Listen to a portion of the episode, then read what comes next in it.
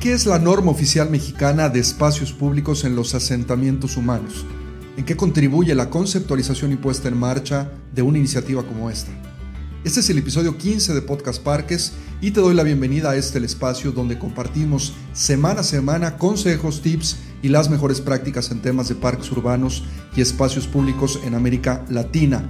Te saluda Luis Román, tu anfitrión, y si es la primera vez que escuchas Podcast Parques, te agradecemos mucho que lo hagas, nos sigas y nos ayudes a compartir este movimiento que pretende ayudar a cambiar y mejorar los parques urbanos de nuestra región. Si nos sigues de manera regular, sabes lo mucho que apreciamos tu preferencia.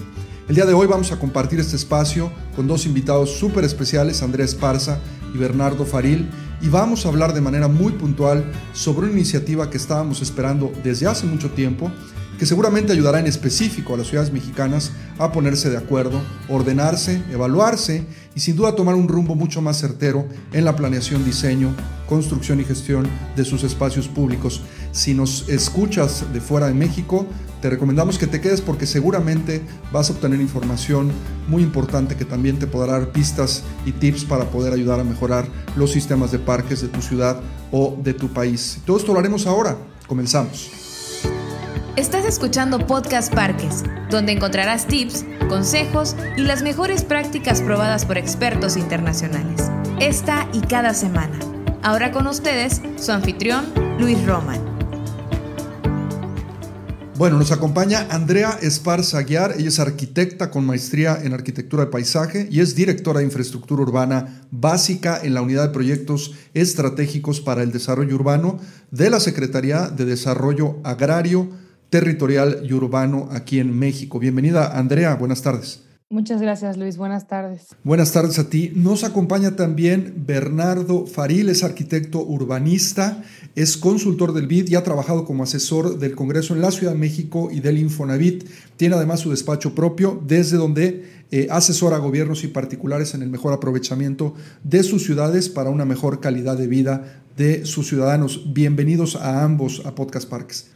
Hablemos entonces de la norma oficial mexicana de espacios públicos en asentamientos humanos, un documento que sin duda viene a llenar un vacío, no solamente en un tema de nomenclatura, de tipología, de temas técnicos, sino también a poner una línea de base en cómo podemos en México eh, diseñar, planear, gestionar, construir los espacios públicos a partir de ahora. Y creo que la conversación eh, es muy pertinente y será la primera de varias ocasiones que podamos platicar tanto con Andrea como con Bernardo, porque eh, el documento ahora, la norma, se encuentra en un proceso de consulta ciudadana. De hecho, durante el contenido de este podcast daremos información pertinente para que puedas participar con tu retroalimentación y ayudes a todo el esfuerzo y a todas las personas que hicieron este gran esfuerzo por poder lograr este documento, a retroalimentarlo y que en realidad sea un esfuerzo mucho más participativo ya eh, pues pensando en que ha sido de por sí en los últimos años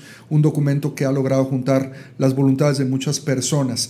Bueno, vamos a empezar a preguntarle primero a Andrea un poco los antecedentes sobre esto, cómo se da el acercamiento también con Bernardo como consultor, con el BID y cómo eh, este documento plantea esta línea de base que le puede ayudar a eh, las alcaldías, a las municipalidades, a los gobiernos estatales a poder gestionar mejor sus parques. Andrea, te escuchamos. Muchas gracias, Luis.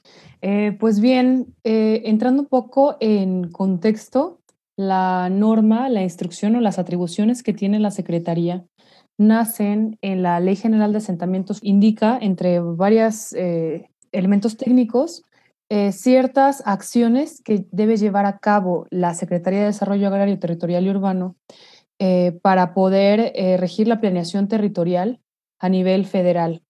Entonces, en el artículo 9 viene especificado que la Secretaría tiene eh, las capacidades, las atribuciones de desarrollar en diversos temas. Eh, uno de ellos es precisamente espacios públicos, esta norma oficial mexicana. De ahí, eh, un poco el proceso que se ha llevado a cabo es un proceso muy largo. Una norma oficial mexicana, la verdad es que lleva muchos meses, si no años en su desarrollo.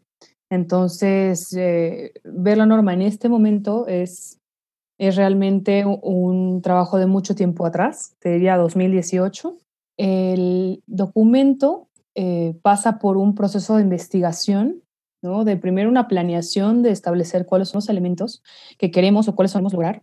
de ahí tenemos la oportunidad de tener del Banco Interamericano de Desarrollo el apoyo del consultor, el arquitecto Bernardo Faril, y él se suma con nosotros para también sumar en la parte técnica, la parte de desarrollo, investigación. Y eh, estas normas, todas las normas pasan por el mismo proceso que está regulado por la Ley de Metrología y Normalización, que básicamente, entre unos de sus muchos pasos, es tener grupos de trabajo. Y esto de los grupos de trabajo es importante porque este documento no se genera en el escritorio de alguien en Sedatu, sino que es el resultado de muchos actores es una labor de un equipo eh, de la iniciativa. Eh, tenemos a ONU, tenemos a la cooperación alemana GIZ, tenemos a consultores eh, externos. Realmente es un proceso que, que Bernardo ya podrá compartirles más de todas las voces que están dentro del documento. Y bueno, ya que el grupo de trabajo está de acuerdo con, con los elementos que se están considerando, el Comité Consultivo Nacional de de, eh, Nacional de Normalización de Ordenamiento Territorial y Desarrollo Urbano, que es de la Secretaría de Desarrollo, es de la SEDATU específicamente. Eh, en este comité es donde se aprueba este documento y dicen que ya está listo para ir a consulta pública, que es precisamente en el momento en el que estamos ahorita. Eh, para darnos una idea de temporalidad, nosotros tenemos 60 días, todos los comentarios, nosotros lo respondemos y eh, finalmente ya eh, posterior a atenderlos ya podemos ver em, la norma publicada. Entonces eso es más o menos a mediados de febrero cuando se cerraría la consulta pública. Bueno, yo creo que tenemos un proceso muy bien logrado que la SEDATU se ha tomado con muchísima seriedad desde hace muchos años, que ha involucrado a organizaciones del tercer sector, organizaciones internacionales, y que de alguna otra manera ahora pone en las manos de todos, en este caso en México, para poder socializar y retroalimentar en un proceso que, como nos explica Andrea, durará 60 días naturales a partir de la publicación eh, primera de la norma y esto nos dará oportunidad de retroalimentarla. Bernardo, ¿cuáles son las intenciones, los alcances en esta primera etapa de la norma? Y cómo ves un poquito el desarrollo del documento a partir de la retroalimentación que podamos tener de todos los actores del espacio público en México. Te agradecemos mucho que estés aquí.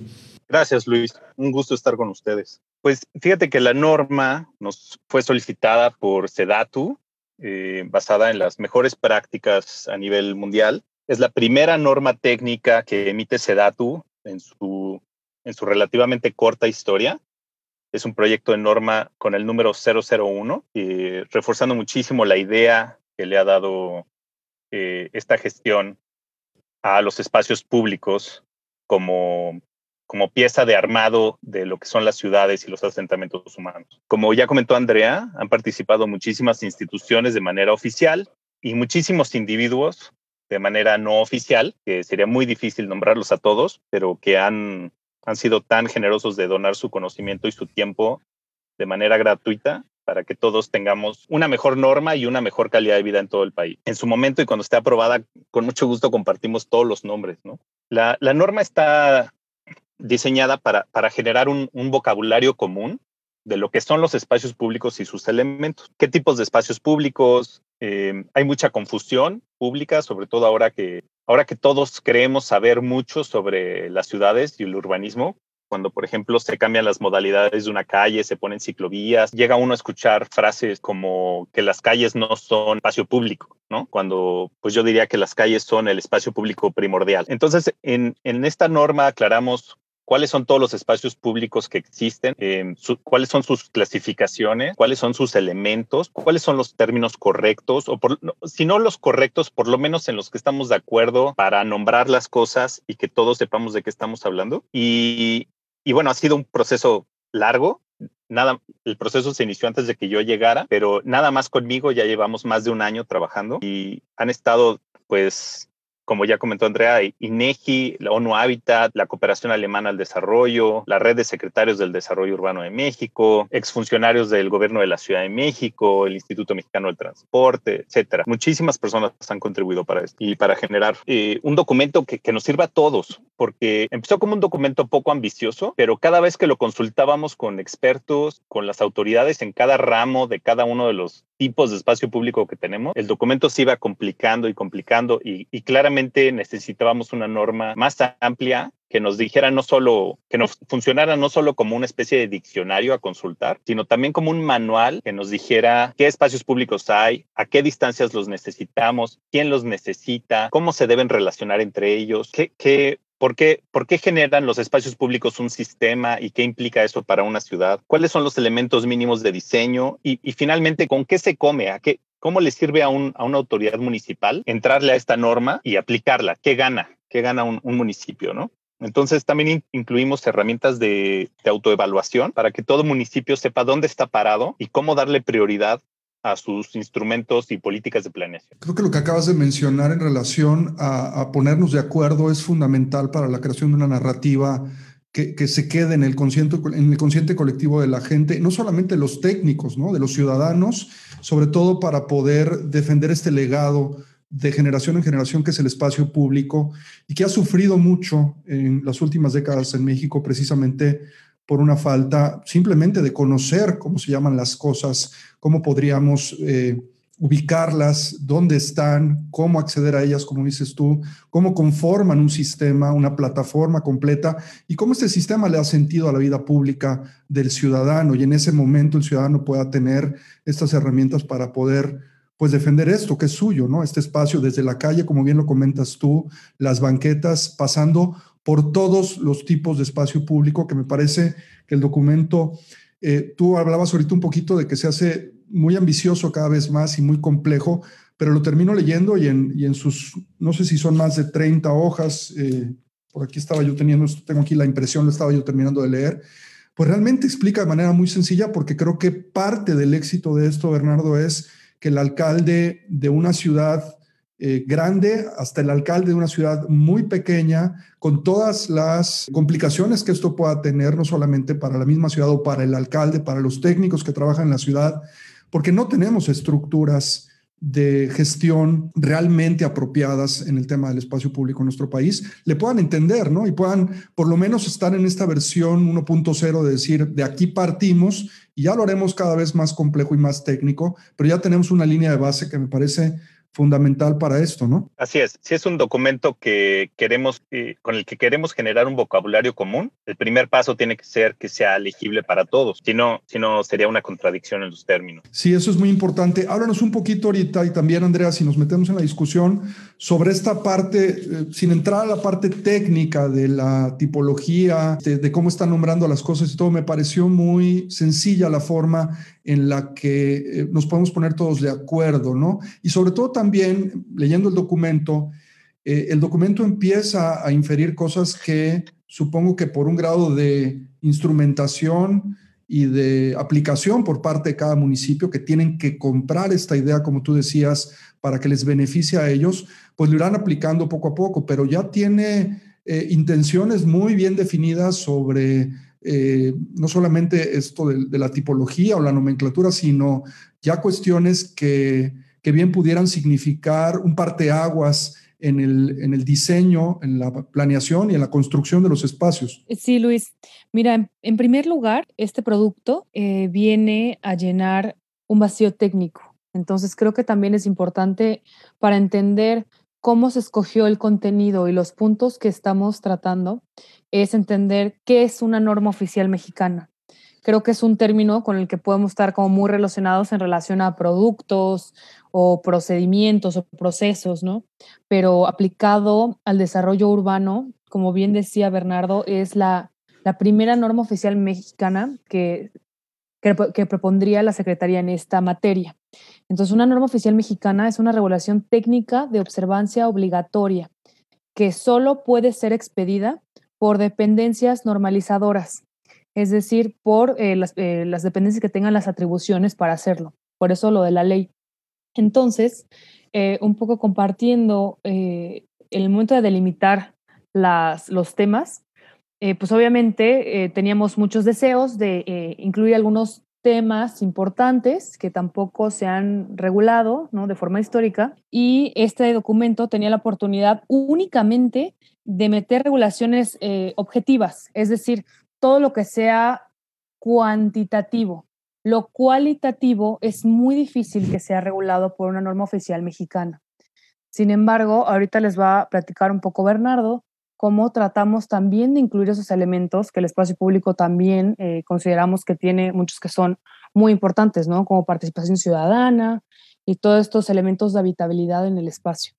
Una norma oficial está en un punto amplio y gris que está entre una ley nacional y los reglamentos de dichas leyes. Este es, este el, el punto donde se establece una norma y desde el cual eh, es o no obligatoria. Como es una norma de espacios públicos, es una norma que aplica en la planeación y en el desarrollo eh, sobre el impacto de los ciudadanos en cualquier obra grande que vaya a impactar fuertemente a los ciudadanos, no es una norma que pudiera obligar a los municipios a hacer o no parques, ¿no? Es, eh, imagínense, si tenemos 2.500 municipios aproximadamente en el país y muchos de ellos pues no tienen los recursos, no, no, no habría la manera legal, no habría la manera realista de obligar a un municipio a hacer toda la gestión de suelo para poner un parque en una zona que determinamos que tiene un déficit de espacios públicos, ¿no? Esta norma está diseñada para ayudar, está, está diseñada para apoyar, está diseñada para que el municipio sepa dónde tiene un déficit de espacios públicos y que pueda planear y que pueda crear las herramientas de gestión de suelo adecuadas para que ahí eventualmente en el mediano, en el largo plazo, se genere un parque. También sirve la norma para que dichos municipios puedan reforzar los sistemas de, espacios públicos que ya tienen, porque muchas veces estamos hablando de que, ay, pues yo necesito en mi ciudad un parque porque hay pocos parques, pero ¿dónde vamos a crear el parque? O sea, los lotes ya están llenos de casas, ya están llenos de centros comerciales, ya están llenos de cines, etcétera la gestión de suelo es algo que, todo el mundo cree que es mucho más sencilla de lo que en realidad es. Entonces, la norma tiene que partir de esta realidad, es decir, las ciudades ya están construidas. Ahora, ¿cómo vamos a crear sistemas de espacio público? ¿Cómo vamos a crear lugares donde en verdad se aumente la calidad de vida? De ahí parte la norma, porque todos los sistemas que nos topamos como buenas prácticas a nivel mundial eran sistemas muy simplistas que decían a 200 metros tienes que tener un parque chiquito, a 500 metros tienes que tener un parque mediano, y a un kilómetro tienes que tener un parque grande.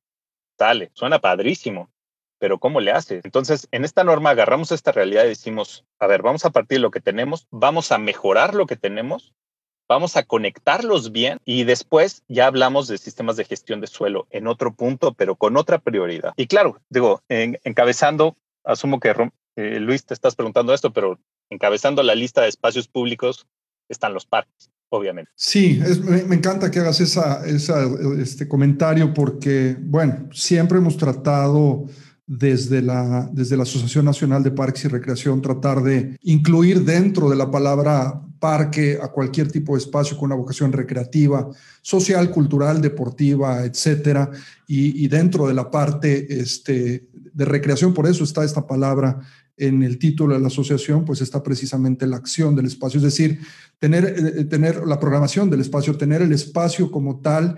Eh, me, haya, me, ha encantado que en la norma ustedes incluyen cosas que en otros sistemas de parques de primer mundo, como el de Estados Unidos, están las playas, están los malecones, están los cuerpos de agua. Me parece que es, es muy completo que, que hayan incluido todas estas cosas que por, por ahí estaban medio perdidas y de pronto salían fuera de la gestión o competencia de algunas autoridades, ya se hable de las municipales o las estatales o inclusive la federal en el país. Una de las cosas que me termina siempre más que inquietando, yo creo que es, ilusionando es la palabra, es cómo logramos que este esfuerzo se pueda instrumentar, se pueda, me parece que ustedes han planteado también una opción de, de, de autoevaluación, un proceso de seguimiento y también yo creo que les preguntaría a los dos, ¿cuál es el estado del arte ¿Cómo se imaginarían que en 10 años, qué tendría que pasar para que en 10 años se den estos resultados que estamos esperando con la promulgación de un documento como este, que ya tiene alcances muy definidos y que sienta, eh, repito, la línea de base para que esto empiece como una historia ya colectiva, ¿no? Eh, con esta narrativa entre todo mundo de ponernos de acuerdo de qué es lo que tenemos, cómo lo tenemos y qué queremos hacer, pero sobre todo ¿Cómo logramos que esto realmente se quede en manos de personas que le den seguimiento? Porque una de las cosas, yo esto lo he platicado mucho con Andrea Bernardo, pero ahora lo, lo comento contigo, una de las cosas que a mí siempre me, me preocupa más, le, comentaba antes de entrar este, en la grabación Andrea que platicaba con un funcionario de un municipio hace unos, eh, unas semanas y me decía, Luis, ¿qué hacemos para que de pronto cuando nos vayamos nosotros en tres años, todo lo que hemos estado trabajando de manera técnica en el espacio público se quede, ¿no?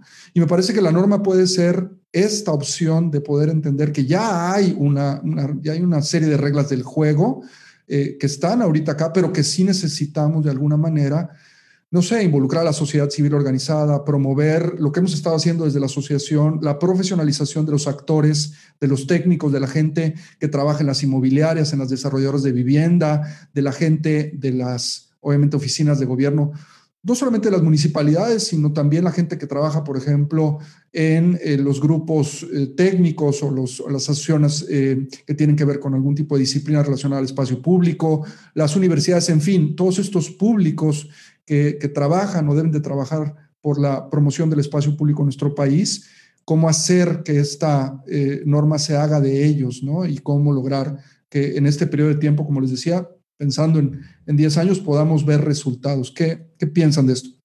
La, articulación mucho eh, tiene que ver con los tres niveles de gobierno.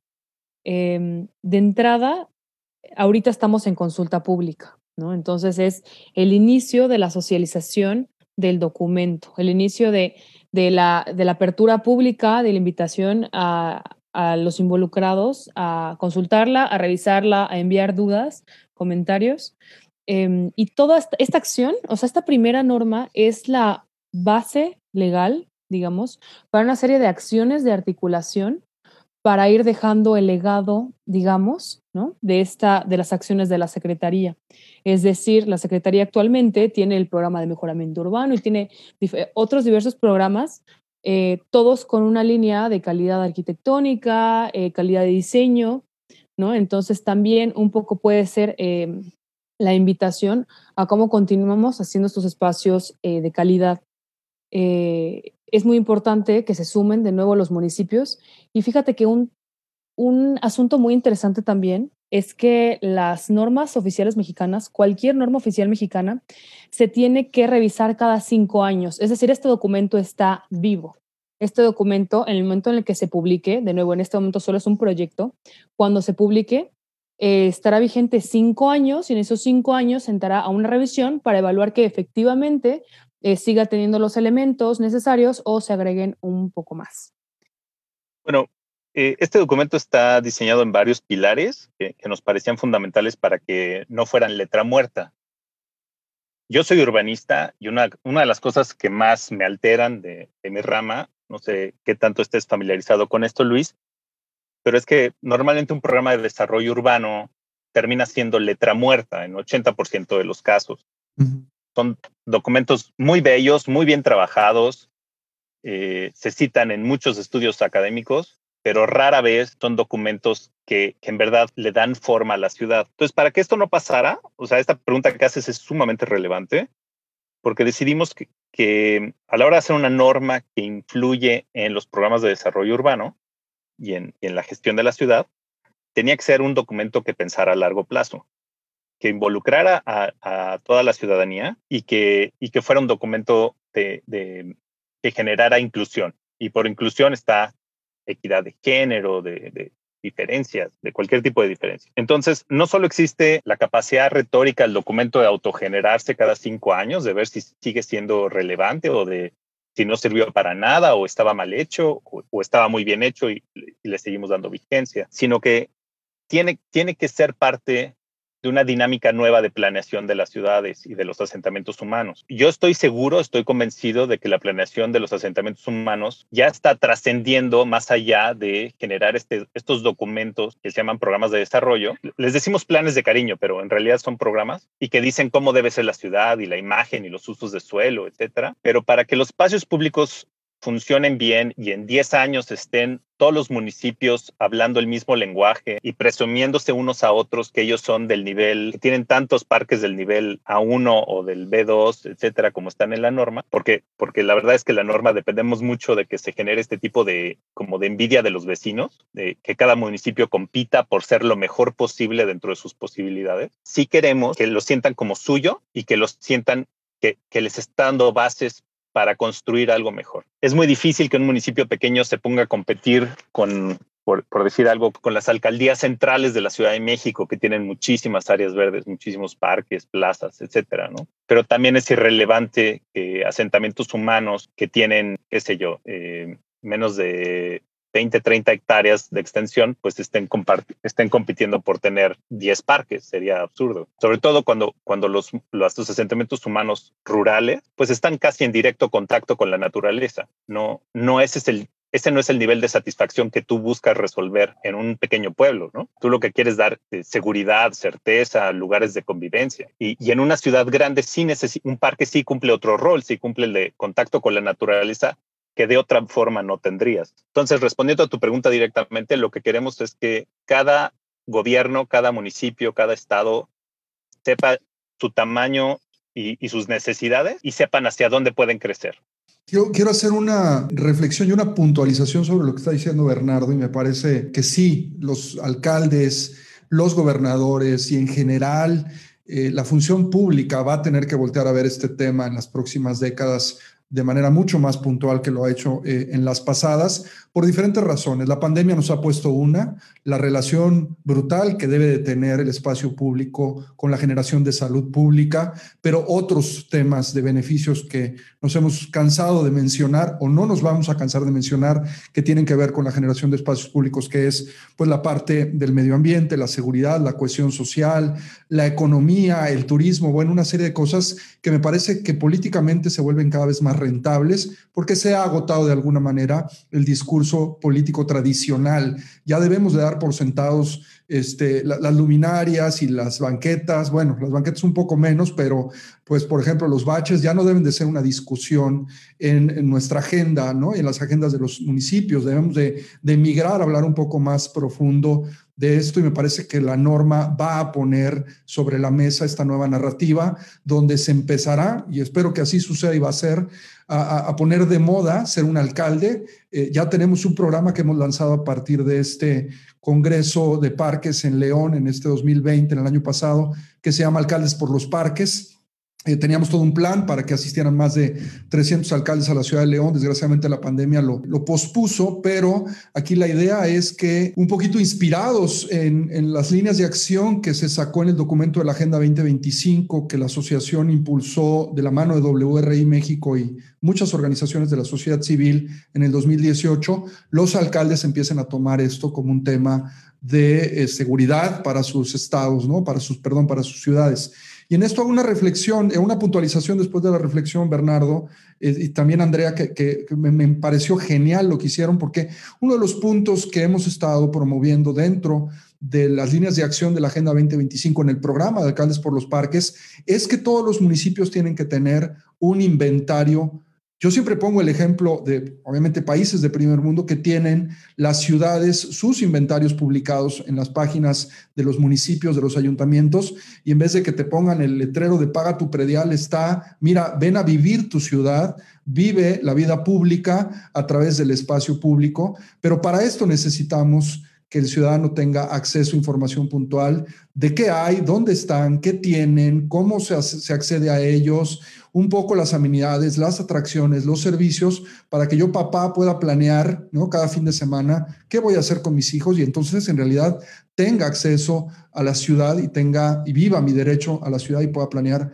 mi vida pública. Esto del inventario lejos de ser un tema técnico que se tenga que hacer en los sistemas de georreferenciación, tiene que ser una oferta puntual en el teléfono celular de alguien o en la tableta o en la computadora para que pueda planear esta vida pública. Y me parece que ustedes están en la norma poniendo esto como una intención que también formará parte de esta nueva, espero que muy buena moda de parte de los alcaldes de decir, bueno, si no eres un alcalde que tienes tu inventario publicado en la página web de tu ayuntamiento, pues no estás dentro de esta onda de los alcaldes que están luchando por promover el espacio público, como se ha vuelto en los últimos años, Bernardo, tal vez la parte de la movilidad activa con el uso de la bicicleta, etcétera. Yo creo que hacia allá estamos yendo, ¿no? No sé qué piensan.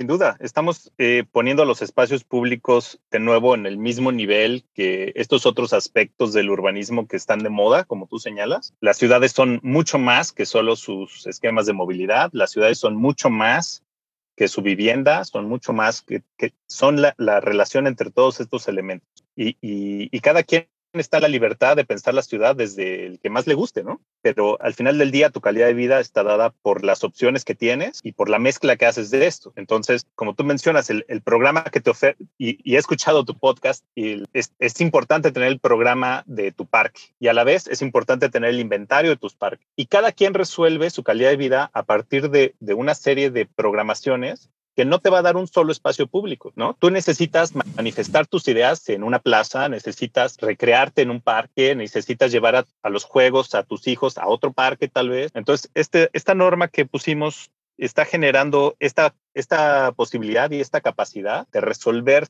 a partir de un sistema de espacios públicos que se adaptan, bueno, no se adaptan, pero te ofrecen diferentes ofertas y no te crean un instinto de territorialidad, ¿no? De este es mi parque, ¿no? Esta es mi plaza, sino esta es la ciudad y, y voy a la que me conviene cuando, cuando sea posible. Y también cómo vamos eh, homologando el lenguaje en el sentido de que esta norma, en teoría, eh, igual platicando con Bernardo unos minutos antes de empezar, decíamos que pueda servirle desde La, desde la Paz hasta Cancún, ¿no? O sea, cómo en, en este proceso de investigación encontramos cuáles eran los términos más apropiados para estos espacios, cuáles eran sus clasificaciones más apropiadas, ¿no? Ver el espacio público como equipamiento público, pero también el espacio público como infraestructura y ver el espacio público como también áreas naturales ¿no? Entonces, em, de esa manera, todos vamos a hablar el mismo idioma y eso sienta las bases para estos eh, inventarios, Luis, que tú mencionas, que sí son fundamentales, saber dónde estamos parados para ver hacia dónde queremos ir. Sí, porque además desnuda la realidad de los municipios, ¿no? Yo siempre le he dicho a los alcaldes, en el momento en que hagas tu inventario y lo publiques, empiezas a poner, ahora sí, sacaste una radiografía y, empiezas a poner una vara más alta y decir, bueno, y además a planear las cosas con base a demandas y con base a, un tema estratégico en la ciudad. ¿Por qué voy a poner un espacio similar a otro a 500 metros y en realidad su vocación tendría que ser otra, pero es que si no le pregunto a la comunidad cómo lo voy a saber y si no, y empezamos a, rascarle un poco y ese rascarle se va a empezar a dar cuando empiece a, este, hacer ya del dominio público este documento y que los alcaldes empiecen a entender que ya hay una opción de poder entendernos todos con el mismo lenguaje, el mismo idioma. Yo, yo les, les digo a los dos que desde la asociación vamos no solamente a abrazar el documento, lo vamos a promover y sobre todo vamos a, pedirle a todas las personas que se metan, que busquen eh, participar, porque esto pues ha sido un esfuerzo muy grande de parte de todo el equipo colaborador, como decía Bernardo, no solamente la gente que de alguna otra manera trabajó eh, de manera formal, sino la gente que colaboró en este trayecto con algún tip, con algún consejo, etcétera, para que todas estas personas puedan eh, promoverlo, ¿no? Y en la participación hagamos que el documento no se vuelva un libro de buenas intenciones, no lo metamos en el cajón de la SEDATU, sino que en realidad lo adopten o lo empiecen a adoptar las ciudades y se vuelva esto un movimiento eh, pues realmente ya que, nos ayude a poder generar mejores espacios públicos eh, ya de ahora en adelante. Ya tenemos, creo que un marco legal a partir de la nueva ley de asentamientos humanos que se publicó en el sexenio pasado. La norma viene a corroborar esto. Y como lo decías hace un rato, Bernardo, me parece que es la primera de otras cosas que podrían venir. Y hacia, hacia allá iría con tal vez nuestra última reflexión, pensando en, poderlos invitar eh, de parte de la asociación a que generemos ya un eh, instrumento de comunicación un poco más acercado a, que ustedes puedan explicarle a la gente de manera detallada en un webinar, eh, utilizando una presentación, cosas más puntuales, más técnicas de la, de la norma, pero ¿qué sigue ahora? ¿Cuáles son los siguientes pasos puntuales y cómo eh, se puede sumar la sociedad mexicana en, en, colaborar con este documento para hacerlo suyo? ¿Qué, ¿Qué le dirían ustedes a la gente que está escuchando esto, sobre todo en el tiempo puntual que tenemos de consulta, pero más allá, en el momento de la promulgación, para que esto se vuelva un poco el libro de cabecera de todos los que estamos trabajando en espacio público, ¿no? Para los que estén escuchando este podcast en tiempo, eh, porque bueno, los podcasts luego se escuchan con mucho tiempo de retraso. Ahorita estamos todavía en el periodo de, de consulta pública. El, fue publicado el 21 de diciembre, fue publicado en el Diario Oficial de la Federación este proyecto de norma y, y ahí, eh, corrígeme Andrea, son 60 días naturales para que la revisen, para que nos manden comentarios, para que hagan cualquier comentario de cualquier tipo no hay personas anónimas atrás de esto, somos Andrea y yo y, bueno, otras personas, está Alejandra también, estamos... Alejandra García, claro. Alejandra García, este, todos estamos leyendo los correos, nosotros estamos viendo las mejoras que le podemos hacer. Nos es importante la retroalimentación. No, no nos es menor. Eh, este es un documento que generamos en gabinete, en una sensación de muchísimo aislamiento, a pesar de que han estado involucradas muchísimas personas e instituciones. Y, y, por lo menos yo sé que yo sentiría muchísima validación en este documento si, si empezamos a, contestar los correos de estudiantes de arquitectura, de urbanismo, de paisajismo, de vecinos, de sobre todo de los implanes, que son los, los grandes organismos encargados de, de implementar este tipo de medidas que son, que son pues bastante más complejas que, que nada más participaciones ciudadanas, ¿no? Este, los implanes, los, eh, las oficinas de los secretarios de desarrollo urbano, que nos, aunque nos digan nada más, así está bien, que lo dudo mucho porque pues, es, es, este, es un documento mejorable. O sea, yo como redactor del documento soy el primero en, en aceptar que es este, es mejorable y, además ansiamos mejorar con su participación. Entonces, por favor, métanse a leerlo. Y también comentarles que no es un tema menor, es decir, eh, no es un tema solo de servidores públicos, sino que en nuestro día a día estamos en contacto con espacio público todo el tiempo. Así como nos gusta vivir cerca de un parque, nos gusta caminar por calles iluminadas, nos gusta llevar a los sobrinos, a los hijos, a juegos seguros, bonitos, agradables, sombreados si estás en Mérida. Entonces, la verdad, bueno, y en general, pues en todo el país, ¿no? Es todo el cambio climático también. Entonces, es un tema que le eh, que toca nuestras vidas de forma directa, no es un tema menor. Entonces, sí hemos tenido algunos comentarios, eh, de nuevo reiterando la, la invitación que hace Bernardo, creo que hacen falta que lleguen más, Em, la idea es que sea un documento de todas y de todos. Evidentemente eh, nos llegó COVID, lo cual hizo que sea todavía más un reto poder generar todos estos talleres que teníamos planeados. Pero bueno, la verdad es que también ya nos volvimos expertos digitales, así que em, de nuevo es una, un contacto muy cercano. Nosotros vamos a responder los correos, entonces pues nos... Andrea, ¿a qué correo eh, la gente puede Obviamente el documento está publicado en eh, el portal de la SEDATU, eh, pero ¿a qué correo pueden la gente mandar después de leerlo? Es un documento realmente eh, muy fácil de leer, lo pueden imprimir y cualquier persona lo puede leer tal vez en una hora, no más, y poder hacer sus comentarios. ¿A qué correo específicamente? Eh, mira, en primer lugar, el documento lo pueden encontrar en dos lugares. Uno, la Secretaría en su página oficial hizo una nota y en la nota, nos llevan al link de, eh, del diario oficial de la Federación. pero si ustedes ponen espacios públicos en los asentamientos humanos, norma oficial mexicana, les va a llevar al diario oficial y dice proyecto de norma oficial mexicana y la información que les estamos dando. El correo es eh, nom nom punto espacio público arroba sedatu .gov.mx. Perfecto, y vamos a poner el documento en PDF en las notas de este episodio de Podcast Parques. Vamos a también poner las referencias con el correo electrónico que Andrea nos está proporcionando y la página de la SEDATU y obviamente toda la información que hemos eh, platicado con Andrea y con Bernardo el día de hoy, la vamos a sintetizar en las notas para que tú puedas también tener información de primera mano.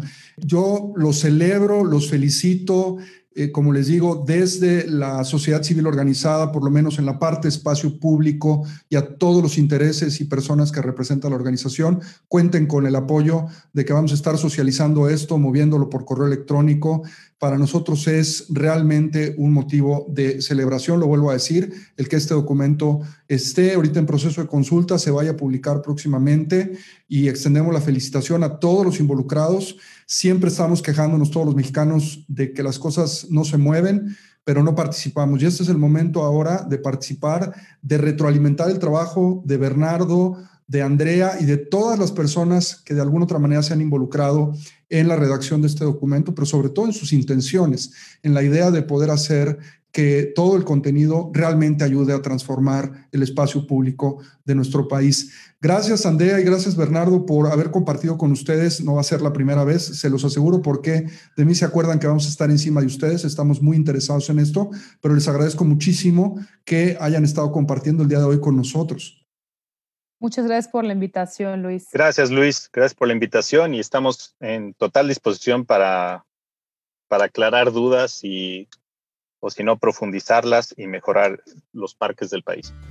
Gracias Bernardo y gracias Andrea. Estuvieron con nosotros Bernardo Faril, consultor, y Andrea Esparza de la SEDATU, hablando de la norma mexicana, la norma oficial mexicana de espacios públicos en asentamientos humanos.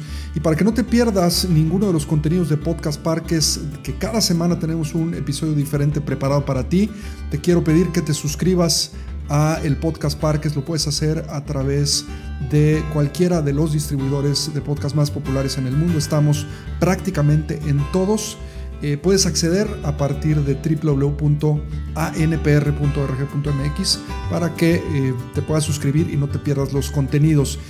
Y hablando de contenidos, la siguiente semana estaremos de vuelta con un episodio más donde hablaremos sobre el mantenimiento, cómo lograr un parque de 10, mantenimiento de la A a la Z hasta entonces nos vemos en una emisión más de Podcast Parques.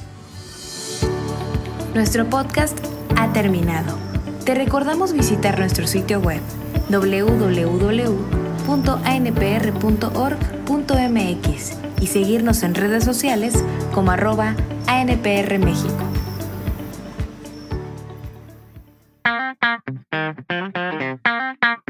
Presentamos Conexión ANPR, la comunidad de profesionales en parques y recreación de América Latina en línea, donde podrás fácilmente construir y mejorar tus habilidades profesionales como nunca lo hubieses pensado. Crea y comparte tu perfil profesional. ¿Estás buscando contenido para mejorar tu práctica profesional? Lo puedes hacer a través de la biblioteca digital o a través de la sección de webinars, podcast y revista Parques. Prueba Conexión ANPR completamente gratis. Conexión ANPR, uniendo parques y espacios públicos en América Latina.